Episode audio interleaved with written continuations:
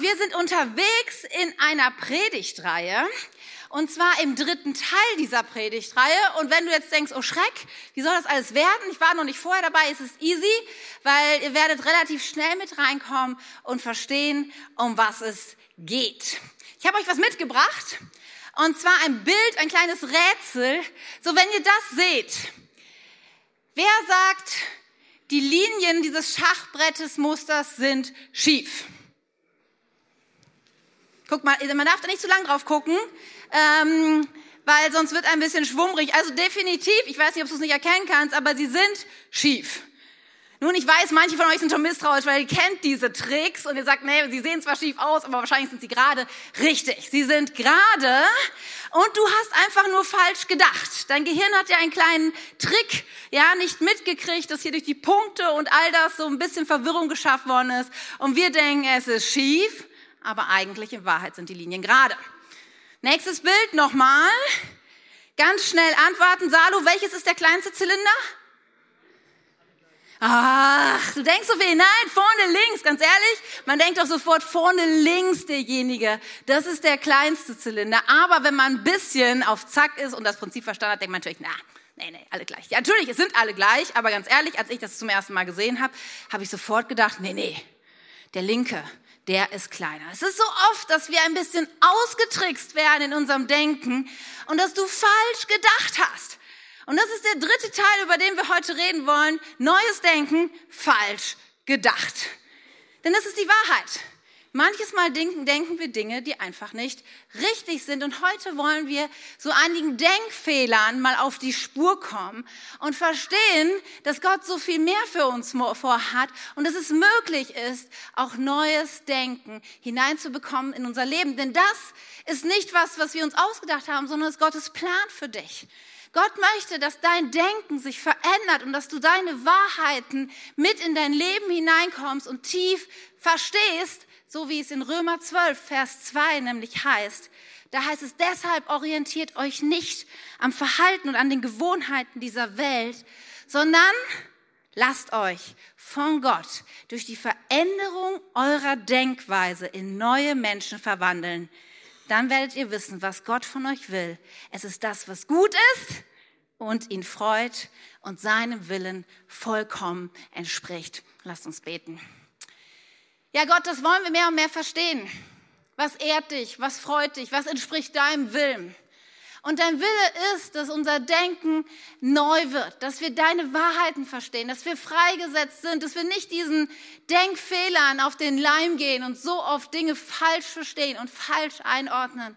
Und ich bete so sehr heute, Heiliger Geist, dass du zu uns redest, dass du unser Herz wach machst, so wie wir es gesungen haben, weck unser Herz auf.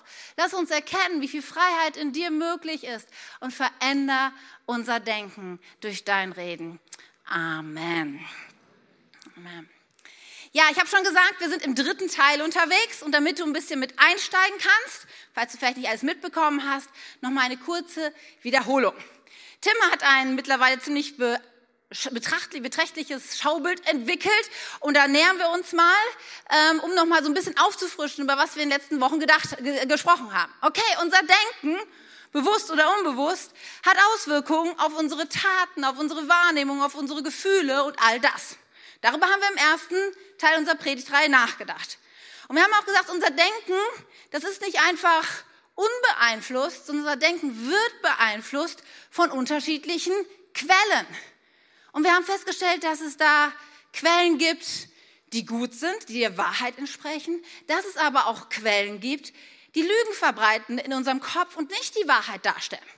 Nur wenn du das so siehst, denkst du, sind wir in einer Psychologievorlesung? Hey, wie gut, dass es Psychologie gibt, so viel Wahrheit, was wir lernen können, aber wir sind heute Morgen auch in einer Kirche. Und wir glauben darüber hinaus, dass es nicht nur die Dinge gibt, die wir erfassen können mit unseren Sinnen, sondern wir glauben, dass es einen Gott gibt, eine geistliche Welt. Und dass wir das oftmals vielleicht vergessen, dass es da Einflüsse auf unser Leben gibt, die wir vielleicht so als erstes gar nicht erfassen können. Aber es gibt einen Gott und es gibt auch das Böse, was uns immer wieder wegbringen will von dem, was eigentlich Gottes Plan für unser Leben ist. Wir haben dann im nächsten Schritt letzte Woche darüber nachgedacht, dass wir irgendwie filtern müssen, welche Einflüsse so in unser Leben kommen. Tim hatte den Vergleich von der Disco, wisst ihr noch?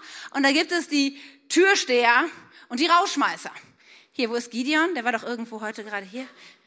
Da, Gideon. Gideon am Sonntag, am Dienstagmorgen ist Gideon mir begegnet hier im Büro.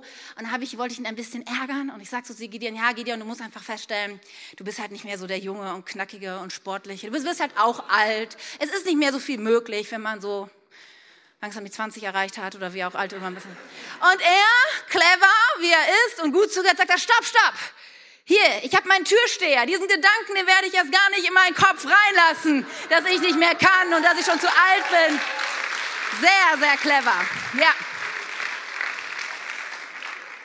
Aber manchmal ist es nicht so, dass wir Gedanken abwehren müssen und sagen, nee, nee, das will ich gar nicht erst reinlassen in meinen Kopf, sondern manchmal müssen wir auch diesen Denkfehlern, über die wir heute sprechen, auf die Spur kommen und dann Rausschmeißer spielen und die rauskicken aus unserem Denken.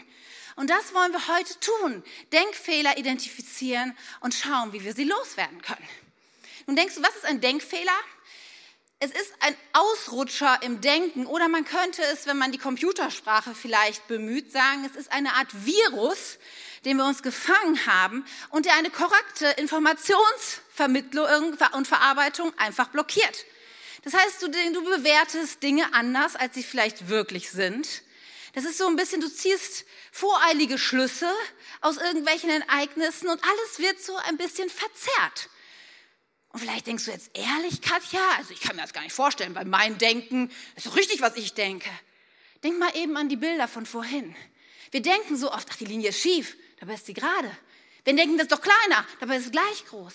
Steht hier, Irren ist menschlich. Errare humanum est. Das haben schon die Lateiner damals gesagt und vielleicht erinnerst du dich daran an deinen Lateinunterricht. Irren ist menschlich. Ja, alle vor dir, hinter dir, neben dir, Menschen machen Fehler. Nicht nur in Handlungen, sondern auch in ihrem Denken. Als ich in der Predigtvorbereitung war, manchmal hat man irgendwie so verrückte Gedanken, dann dachte ich so, Irren ist menschlich. Manchmal ist es ja ganz gut, mal rauszufinden, ob dieser Spruch wirklich so stimmt oder ob wir uns das so irgendwie bei der Jahrhunderte zurechtgelogen haben und dass es gar nicht so ursprünglich gesagt worden ist. Habe ich gegoogelt und festgestellt, es stimmt, errare humanum est, aber wir, wir lassen immer den, den anderen Teil dieses Sprichwortes weg. Da heißt es nämlich, errare humanum est, seht in errare, perseverare, diabolicum. Und das heißt so viel für alle Nicht-Lateiner unter uns, Irren ist menschlich, aber auf Irrtümern zu bestehen, ist teuflisch. Ah, und ich habe gedacht, verrückt, die alten Lateiner, was sie schon verstanden haben. Ja, wir denken alle falsch, aber wenn du sagst, ist mir doch egal oder ich nicht, dann, dann ist das, kommt da eine Qualität in dein Leben, da ist etwas, was dein Denken kaputt macht, was, was teuflisch ist. Und da sind wir schon wieder bei dem, was wir auch vorhin gehört. Es gibt gute Einflüsse in dein Leben und es gibt Einflüsse, die nicht gut sind in deinem Leben. Es ist nicht nur alles erklärbar, sondern es gibt einen übersinnlichen Bereich. Und daran glauben wir als Kirche, dass es einen Gott gibt. Und dass es auch wichtig ist, dass wir, wenn wir über unsere Gedankenwelt nachdenken, diese Quelle mit einzubeziehen und sagen, ich kämpfe nicht nur mit positiven Denken, sondern da gibt es eine Kraft Gottes, die es schafft, mein Denken zu verändern. So wie es in 2. Korinther 10 heißt, wir leben zwar in dieser Welt, kämpfen aber nicht mit den Waffen dieser Welt. Die Waffen, die wir bei unserem Feldzug einsetzen, sind nicht irdisch, aber sie haben durch Gott die Macht, Festung zu schleifen. Mit ihnen reißen wir alle hohen Gedanken, die, erkennen, äh, die alle hohen Gedankengebäude nieder, die sich gegen die Erkenntnis Gottes auftürmen. Wir nehmen alles Denken gefangen, sodass es Christus gehorcht. Es gibt diese geistliche Dimension. Und wir können mit geistlichen Waffen auch anfangen, unser Gedenken zu verändern. Vielleicht denkst du, krasses Bild, so ein bisschen martialische Ausdrucksweise. Aber ich glaube, wir müssen verstehen, wie ernst es ist.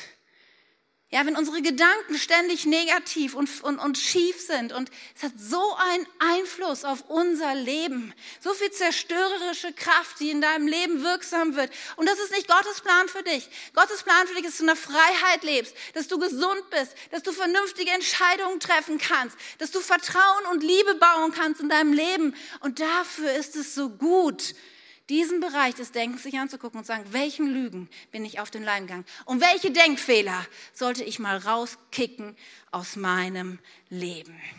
Neues Denken ist möglich. Und wir werden heute anfangen und Stück für Stück einige Denkfehler uns angucken. Und ich bin mir so sicher, dass du denkst, ja, das kenne ich oder das kenne ich. Oder was, ich glaube, keiner kann nach Hause gehen und sagen, das habe ich noch nie gedacht weil ich glaube, es ist so tief in unserem Denken drin. Wir gucken uns nur vier Denkfehler an, es gibt eine Reihe mehr, aber es ist vielleicht ein Einstieg, mal ein bisschen misstrauisch zu werden in deinem Denken und vielleicht öfter mal zu denken, ist das eigentlich die Wahrheit?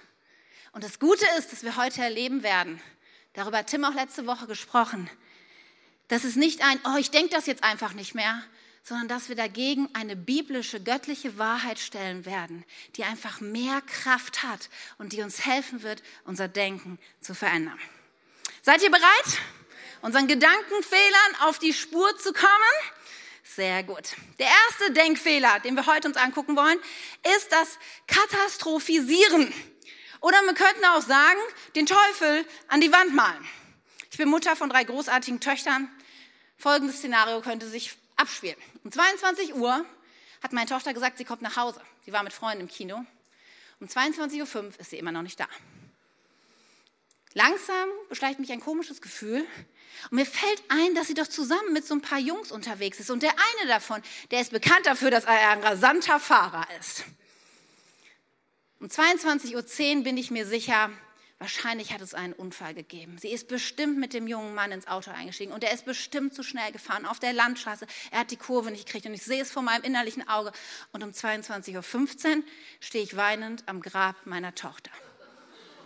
Ihr lacht und ihr sagt vielleicht ein bisschen übertrieben, aber ganz ehrlich, come on, Freunde, Hand aufs Herz, wir kennen diese Gedanken, oder? Doch allzu oft. Wie plötzlich die Fantasie sehr in ihrem Bahn sich bricht und wie oft so kleine negative Ereignisse nutzen, um die Katastrophe in Gang zu bringen. Dabei betätigen wir uns oft dann als Zukunftsvorherseher und Wahrsager und meinen zu wissen, was alles passiert.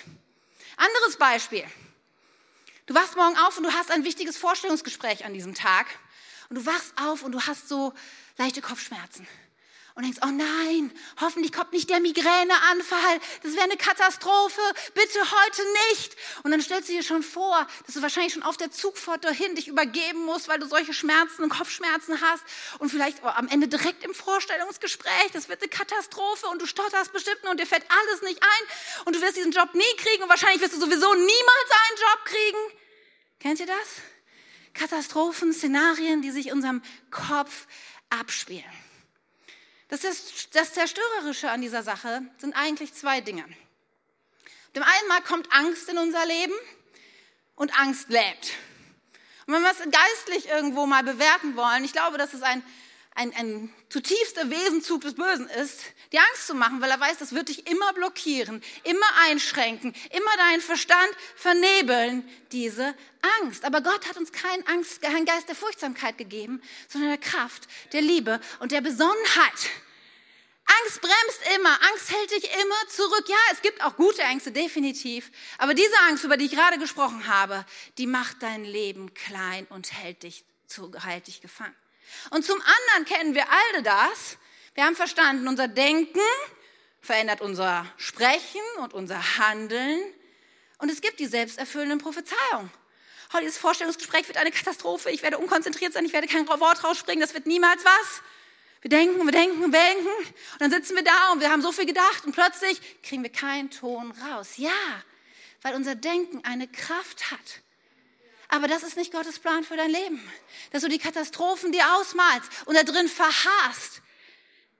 Die ganze Bibel lehrt uns, dass wir eigentlich nichts damit zu tun haben sollten, die Zukunft vorauszusagen oder Wahrsagerei zu betreiben. Vielleicht denkst du, ja, ich dachte immer so mit den Kristallkugeln, das wäre mit gemeint. Ja, auch. Aber verstehst du, wir haben keine Möglichkeit, die Zukunft vorauszusagen. Es ist auch nicht unser Job, die Zukunft vorauszusagen, sondern wir dürfen lernen und verstehen, dass wir Gott vertrauen dürfen in allen Dingen.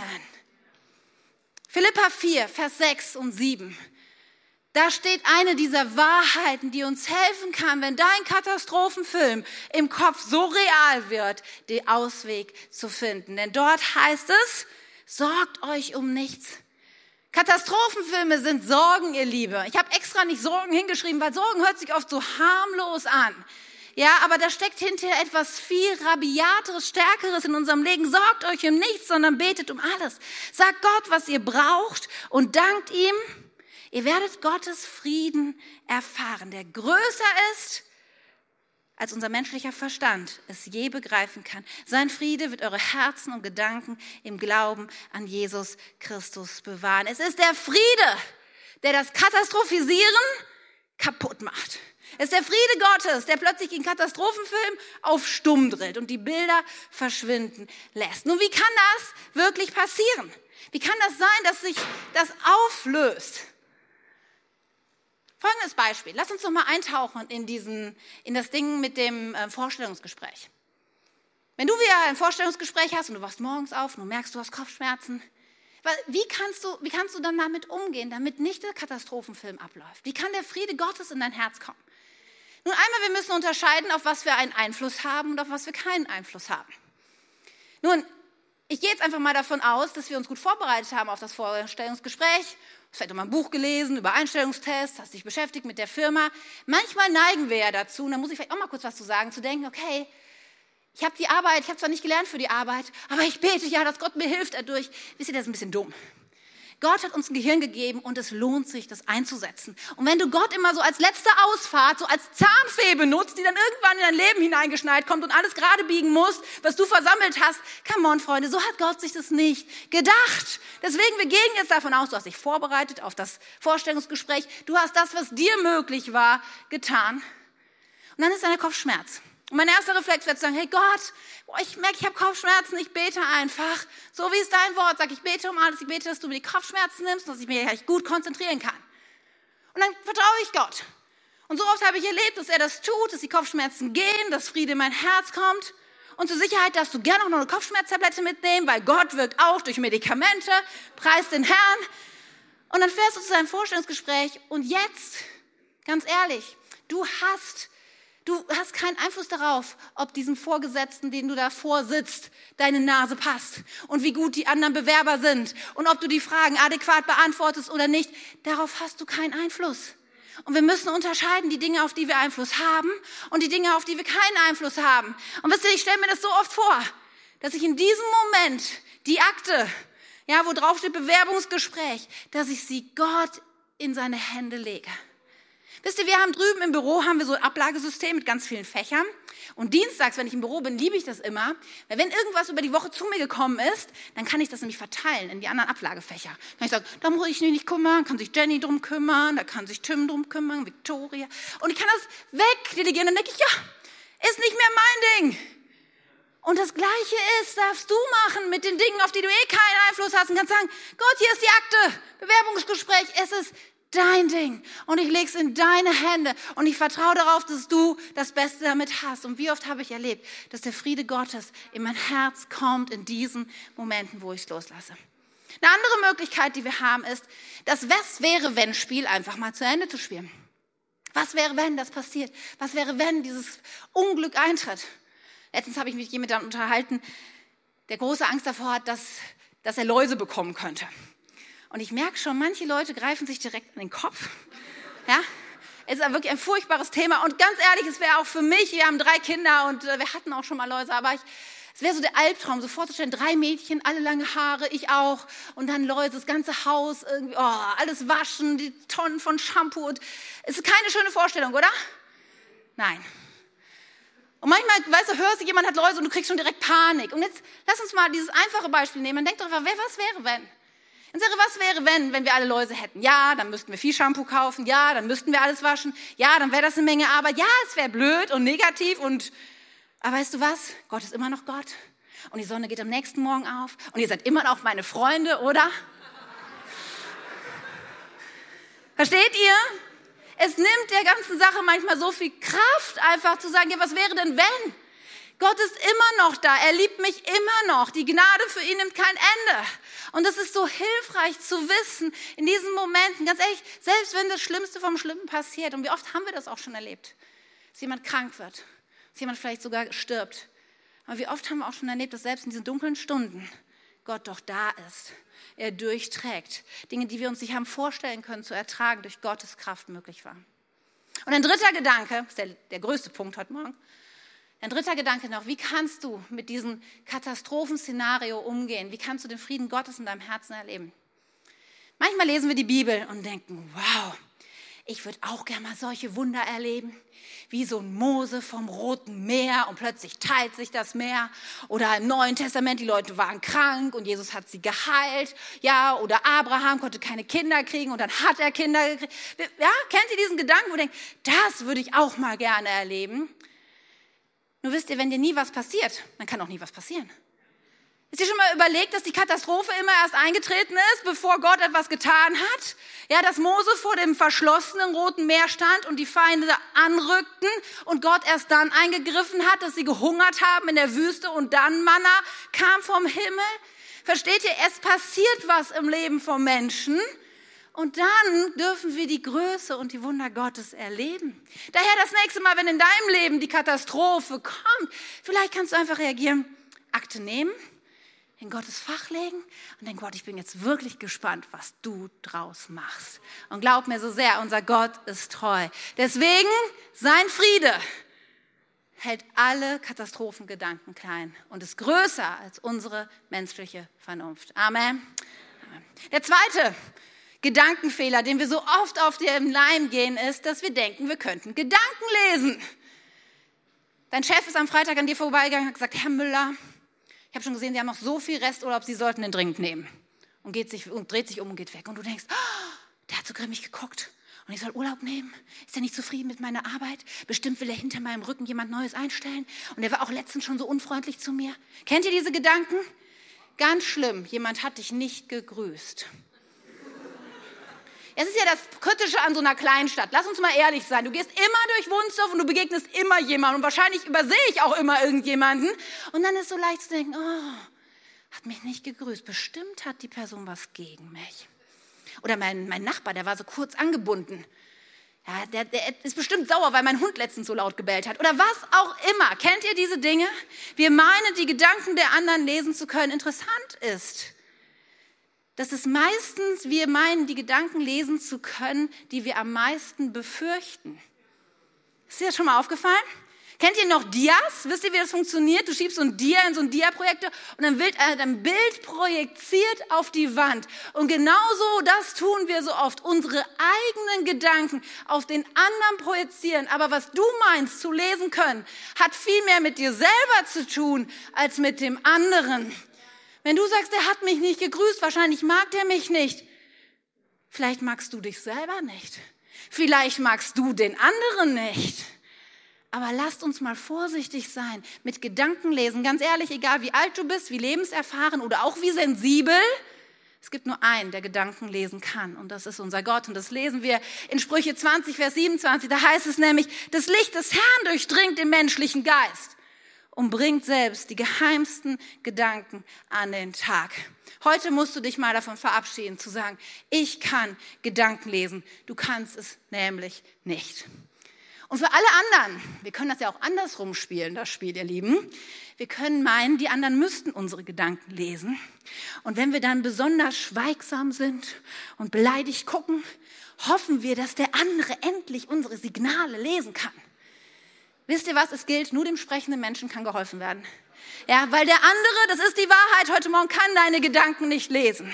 Deshalb lasst uns aufhören zu manipulieren und irgendwie, ja, so zu Signale zu senden, die nicht lesbar sind.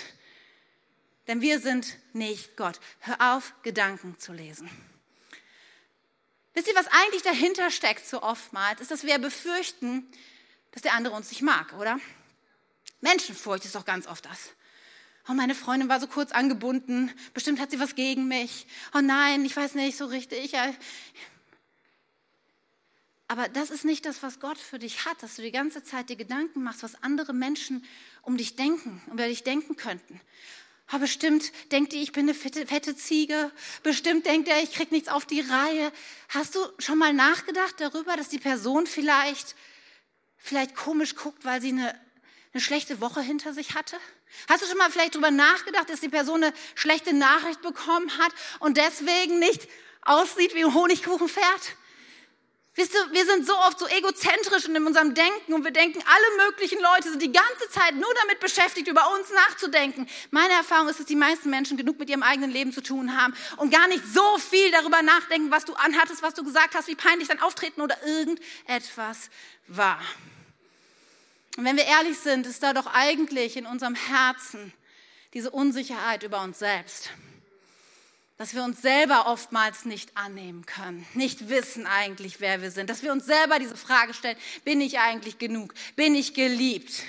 Aber weißt du was, die einzige Antwort darauf ist, dass es einen gibt, auf dessen Liebe kommt es an. Und diese Liebe ist ewig und sie ist bedingungslos und sie gilt jedem Menschen auf dieser ganzen Erde. Und das ist unser Vater im Himmel. Und er sagt, ich liebe dich, egal was war, egal was kommen wird, egal wie peinlich du dich benommen hast, egal wie dumm du dich ausgedrückt hast, meine Liebe steht. In Zephania 3 heißt es, der Herr dein starker Gott. Der Retter ist bei dir. Begeistert freut er sich an dir. Vor Liebe ist er sprachlos ergriffen und jauchzt auch mit lautem Jubelrufen über dich. So ist es. Ja, er sagt, juhu, yes, come on. Er sagt, wie großartig bist du. Das ist sein Herz. Und Gottes Liebe ist das, was dein Gedankenlesen Kleinheit und was sagt. Es ist egal, was Menschen über mich denken.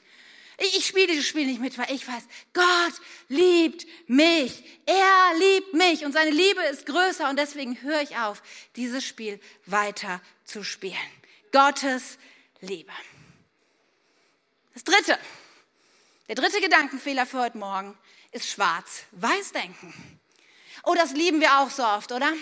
Du hast deine Diät vier Wochen durchgehalten, fünf Kilo abgenommen. Wow! Und dann kommt dieser verhängnisvolle Nachmittag, die Sahnetorte steht auf dem Tisch und diesmal kannst du dich nicht zurückhalten. Und du isst diese Torte und als du es gegessen hast, denkst du, na, das war's. Alles vorbei. Morgen werde ich auf der Waage stehen, direkt fünf Kilo mehr. Es hat überhaupt keinen Sinn. Diese Diät war ein Fehlschlag. Kennt ihr das? Und dann fängst du an, sagst, kann ich auch direkt noch ein Stück Sahnetorte essen und die Schokolade und die Chips und heute Abend bestellen wir Pizza. Schwarz, weiß, entweder oder. Kennt ihr dieses Denken? Oder du hast fünf Klausuren geschrieben am Ende des Semesters, vier bestanden, aber die eine leider nicht. Und in dir bricht alles und denkt, oh, ich bin so ein Loser, ich werde dieses Studium nie schaffen. Es hat einfach keinen Sinn. Wisst ihr, viele Menschen ticken in diesem Schwarz oder Weiß. Entweder oder. Erfolg oder Misserfolg. Aber unser Leben ist nicht hopp oder top, sondern unser Leben ist sowohl als auch. Wisst ihr, so oft werden wir eng in unserem Leben und packen unser Leben so in Boxen. Das darf sein, das darf nicht sein. Der ist immer so und ich bin nie so. Und alles wird in Schwarz- und Weiß-Kategorien einsortiert. Aber das macht unser Leben so eng und so klein und so hart und so unbarmherzig. Aber weißt du, mein Gott ist nicht eng und klein und hart und unbarmherzig. Nein, wir lesen in Klagelieder 3, dass es heißt, die Gnade des Herrn hat kein Ende. Sein Erbarmen hört niemals auf. Jeden Morgen ist es neu. Groß ist seine Treue. Und ich will sein wie mein Gott. Ich will nicht Menschen in Boxen packen oder mich in Boxen packen und sagen, das wird sich nie ändern, das ist alles falsch. Manchmal packen wir alles in einen Topf und sagen, das ist ja alles Müll. Ich habe noch nie erlebt, dass irgendwie alles Müll ist. Und weißt du, wenn Gott dich anguckt, dann sagt er auch nicht, Gideon, alles schlecht. Ich bin mir sicher, oh Gideon, verzeih's mir, ne? Ich bin mir sicher, dass es in Gideons manche, Leben, manche Dinge im Leben gibt, die Gott vielleicht noch gern verändern würde. Weil er es in meinem Leben auch gern tun würde. Da gibt es nämlich auch so viele Dinge und in deinem und deinem auch. Aber in Gideons Leben ist so viel Großartiges. Ja, zu sehen, ein junger Mann, der Gott liebt, der seinen Weg mit ihm geht, der ganze sein Herz in ihn investiert, da ist so viel Gutes. Deswegen lasst uns doch aufhören, immer alles schwarz und weiß zu sehen. Ein Thermometer misst doch auch nicht nur heiß und kalt sondern da ist so viel dazwischen. Mach dein Herz mal weich, weil Gottes Herz ist so weich. Gottes Herz ist voller Gnade. Wenn du morgens aufstehst, Melanie sagt Gott, come on, Melanie, neuer Tag, das wird gut, meine Gnade ist neu für dich, da gibt's so viel mehr. Ja, gestern ist vielleicht schlecht gelaufen, aber heute kann so viel besser werden. Er glaubt an dich, seine Liebe hört niemals auf. Er hat immer, er glaubt immer, dass es noch eine Perspektive und eine Hoffnung gibt, weil ihm es möglich ist, es zu tun. Deswegen, hey, lasst uns aufhören. Schwarz-Weiß, entweder oder, sondern lasst uns da sagen, sowohl als auch. Ich bin erneuert worden dadurch, dass Jesus für mich gestorben ist und ich das glaube. Aber ich werde auch jeden Tag erneuert und verändert und Gott baut mein Leben und darauf stelle ich mich, auf seine Gnade. Seine Gnade löscht Schwarz-Weiß-Denken aus. Und der vierte Punkt, letzte Punkt für heute ist, der Gedankenfehler, dass wir so oft das Positive entwerten. Du bist befördert worden, Du gehst durch deine Abteilung und dann sagen, hey, wie cool, du hast es voll verdient, ich freue mich so. Und du denkst innerlich nur so, ach, das war doch nur Zufall. Hätte auch jeder andere gut hinkriegen können, die Beförderung. Naja, gut, okay. Oder deine Freundin nimmt dich in den Arm und sagt, oh, ich danke dir so sehr, dass du so eine gute Freundin für mich bist. Und du sagst innerlich, ach, das sagt die wahrscheinlich auch nur aus Mitleid. Come on, manche Menschen denken sowas. Ja, oder irgendjemand, du hast die Grillparty bei dir im Garten und irgendjemand sagt, wow, das Baumhaus hast du für deine Kids gebaut? Das ist ja unglaublich. Und du sagst sowas wie, ach, das kann doch jeder. Ich weiß nicht, kennt ihr das, dass wir manchmal Dinge, die so positiv sind oder wo Leute in uns hineinkommen in sein Leben und irgendwas Tolles über uns sagen, dass wir sofort geneigt sind, ach, das ist ja nicht alles, alles nicht so wild, alles nicht schlimm, es gibt gar nicht, jeder andere auch. Immer direkt Deckel drauf und gerade wir Christen, wir haben manchmal dieses komische Denken, dass es so besonders demütig wäre ja, wenn wir dann sagen, ach ja, das ist ja alles, kann ja jeder. Weißt du, das ist nicht die Wahrheit. Es kann nicht jeder ein Baumhaus bauen. Es ist auch nicht jeder eine gute Freundin. Es hat nicht jeder befördert in seinem Leben. Du darfst es annehmen. Als wir vor zehn Jahren hingekommen sind, wenn man so seinen Ortswechsel hat, dann erlebt man ja immer auch, dass sich so gewisse Sprichwörter ändern, je nachdem, wo man wohnt. Habt ihr das schon mal erlebt, wenn ihr umgezogen seid? Ich war irritiert, als wir hingezogen sind, wenn du hier in der Gegend Leuten sagst, oh danke, dass du mir geholfen hast. Was antworten die Leute? Dafür nicht oder nicht dafür. Erstmal heißt es nicht für alle Leute, die Hochdeutsch sprechen, ne? Come on. Aber nicht dafür. Dafür nicht. Was ist das denn für eine Antwort? Darf ich das mal fragen? Du hast was Gutes getan und jemand sagt Danke und sagt, dafür nicht. Das ist genau das positive Entwerten. Ach, das war doch nichts. Wo ich herkomme, darf ich es mal sagen, weißt du, was man da sagt? Gern geschehen. Und hey, das wäre doch mal ein guter Vorschlag für uns so als K21, wenn wir dieses komische Reden mal weglassen und wenn das nächste Mal jemand zu dir kommt und sagt, hey, danke Jan, dass du das so großartig gemacht hast, dann lächelt dann Jan und sagt, danke, gern geschehen. Ja, weil das, ganz ehrlich, das ist doch unser Herzschlag. Wir machen doch gerne was Gutes für andere. Entwerte doch nicht immer das Positive, was du tust und was Gott dir gegeben hat. Dann sagst du, ja, Katja, wird man da nicht stolz? Wenn man einfach so sagt, danke, ja, und hinterher denkt man, oh, ich bin ja ein toller Hecht. Nee, nee, nee, weißt du, das Prinzip ist ein ganz anderes.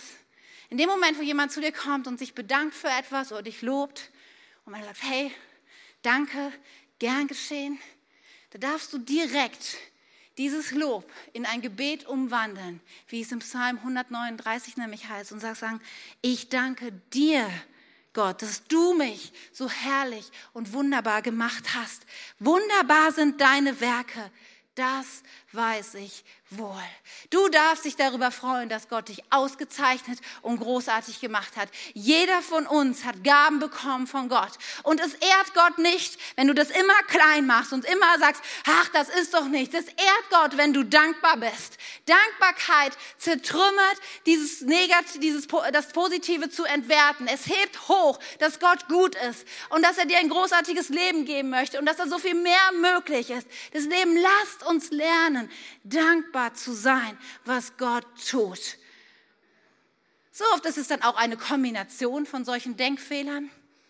Zum Beispiel das, das Positive zu entwerten, kombiniert mit Schwarz-Weiß-Denken. Ja, wisst ihr was, ich, ich, ich gehe der Sache ja so oft selber auf dem Leim. Weißt, wir hatten einen großartigen Gottesdienst, aber leider ist vorhin technisch irgendwas nicht richtig gelaufen und dann denkst du so, also Mist, und das ist schief gelaufen, nie, nie funktioniert das und sowas. Das könnte man so schnell denken. Ja, aber es gibt doch so viel Positives, so viel, wo wir sagen können, wir wollen dafür dankbar sein, dass wir ein großartiges Team haben, dass wir ein Dach über dem Kopf haben, dass so viele Menschen unterwegs sind, die Jesus lieben. Hey, lasst uns nicht auf das Negative gucken, sondern lasst uns dankbar das Positive highlighten und sagen, ich will diesem Denkfehler nicht länger auf die Schliche gehen. Ich will, dass mein Denken wirklich erneuert wird durch Gott. Und wenn wir uns unser Schaubild jetzt ein letztes Mal anschauen für heute, ich glaube so sehr, dass Friede, Liebe, Gnade und Dankbarkeit, dass es großartige Rausschmeißer sind für all die Denkfehler, die sich in unserem Kopf eingeschlichen haben. Und ich mache dir so Mut, wenn du heute diesen Dingen auf die Spur gekommen bist in deinem Denken. Wenn du gemerkt hast, oh ja, Katja, was du erzählt hast, das kenne ich auch. Glaub mir, durch Gottes Kraft ist es möglich, dein Denken zu verändern. Durch ihn ist es möglich, rauszukommen aus diesem engen, kleinen, verängstigten Leben in einem Leben, was voller Kraft ist, voller Zuversicht, voller Hoffnung, voller guten Denken über dich und über andere. Denn das ist Gottes Plan für dich.